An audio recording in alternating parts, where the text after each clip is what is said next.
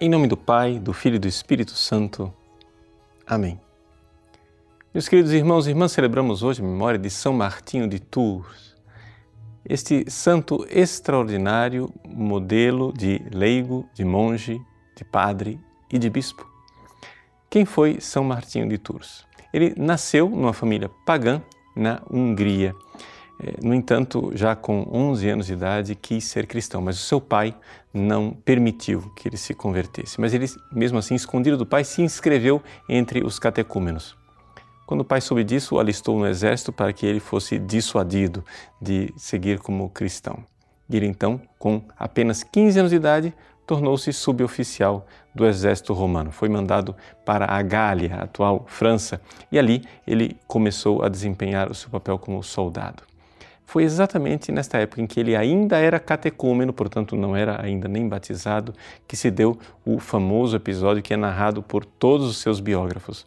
Martinho, com cerca de 20 anos de idade, oficial romano, ali na cidade de Amiens, na França, vê um pobre no frio, no gelo, na neve, tiritando de frio.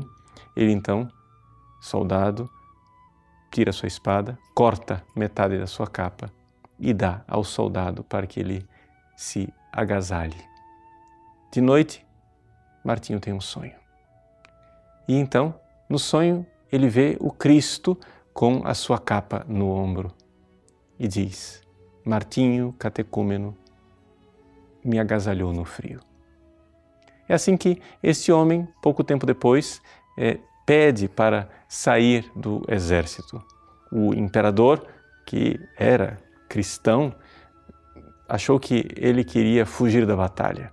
Martinho heroicamente diz o seguinte: então, me coloque na frente da batalha, sem capacete, sem nada, e eu irei lutar.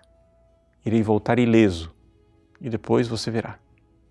Eu não estou fugindo da batalha, eu só quero me dedicar a Deus. Deus milagrosamente poupou Martinho desta morte porque houve uma trégua, uma paz, né, contra os adversários e, portanto, não houve a batalha. No entanto, Martinho conseguiu ser liberado do seu serviço no exército e então se dedicou como monge. Ele voltou para sua terra natal para tentar converter os seus pais, converteu a mãe, infelizmente não conseguiu converter o pai, e depois, como missionário, depois de ter se dedicado também a um tempo à vida contemplativa numa das ilhas do mar Tirreno, ele volta para a França aos 45 anos de idade e ali se torna apóstolo e missionário também no solo francês.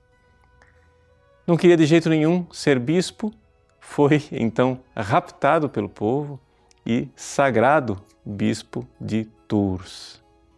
Interessante nós vermos como a humildade de São Martinho, que queria ser simplesmente é, missionário, sacerdote, ali é colocado como bispo, combate os hereges, fortalece a fé e finalmente, com 81 anos de idade, entrega a sua alma a Deus.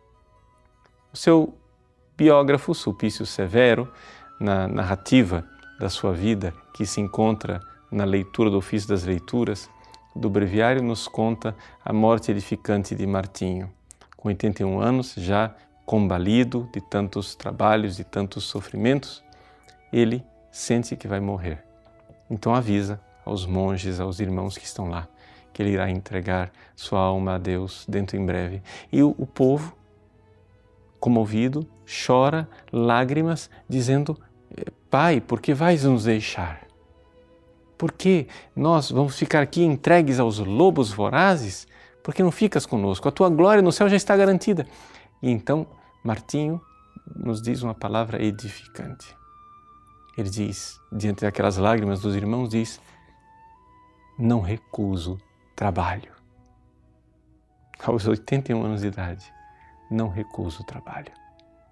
Mas, embora ele generosamente tenha aceitado ficar aqui nesse mundo, era chegada a hora. E então Martinho se entrega a Deus e morre calmamente entrando na paz e na recompensa dos justos. Agora vejam, a igreja que venera São Martinho, um dos primeiros santos a serem venerados sem ser mártir, aqui nos coloca um exemplo, um exemplo de dedicação de homem que viveu quase que todos os estados de vida e nos coloca como magnífico exemplo de generosidade. Embora homem de Deus, com a recompensa garantida, não recusa o trabalho. Sigamos o exemplo de São Martinho e a sua grande caridade e amor por Cristo. Em nome do Pai, e do Filho, e do Espírito Santo. Amém.